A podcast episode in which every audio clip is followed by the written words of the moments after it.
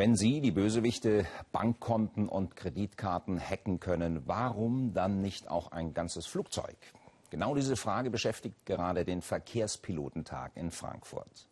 Also, spielen wir die Szene mal durch. Der Pilot sitzt vorne und kann nichts mehr tun. Terroristen steuern die Maschine irgendwo aus der Ferne.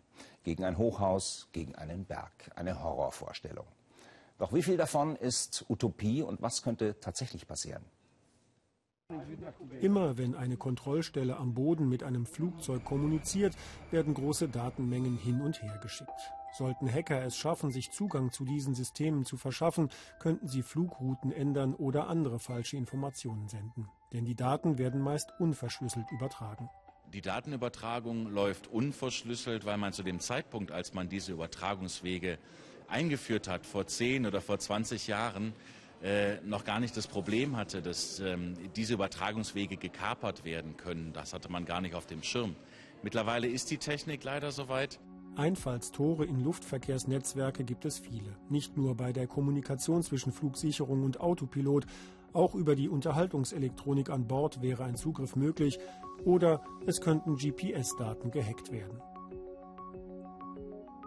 Selbst äh, außen an der Flugzeughülle gibt es Schnittstellen, wo man auf das Steuerungssystem des Flugzeugs zugreifen kann. Auf dem Verkehrspilotentag in Frankfurt am Main diskutieren Experten darüber, wie die IT-Sicherheit im Luftverkehr gewährleistet werden kann. Denn weil alles mit allem vernetzt ist, wird die Gefahr eines Angriffs größer. Ich denke nur, weil wir bis jetzt keine Beweis, Beweise gefunden haben, dass zu diesen Angriffen kam. Die Angriffe nehmen zu, also die Angriffsversuche nehmen zu. Und wir haben jetzt die Möglichkeit, proaktiv darauf zu reagieren. Ein Nachrüsten der Flugzeuge sei technisch kaum möglich, meint die Pilotenvereinigung Cockpit, und ein Neueinbau zu teuer. Doch die Flugzeughersteller betonen, sie seien auf aktuellem Stand. Wir arbeiten natürlich kontinuierlich an einer Verbesserung der Systeme. Die Systeme werden kontinuierlich überprüft. Wir arbeiten mit spezialisierten Instituten, mit Behörden zusammen und kontinuierlich werden diese Systeme dann auch angepasst auf den höchsten Sicherheitsstandard. Viele Piloten würden möglicherweise gar nicht erkennen, dass ihr Flugzeug von außen übernommen wird und daher im Ernstfall falsch reagieren, sagen Experten und fordern Schulungen.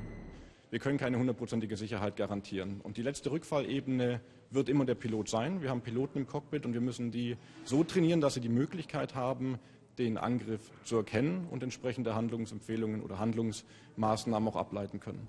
Im Notfall müsse der Pilot überhaupt erst einmal berücksichtigen, dass er von außen angegriffen wird. Unbedingt nötig sei deshalb auch, dass er den Computer ausstellen und das Flugzeug weiterhin von Hand steuern könne.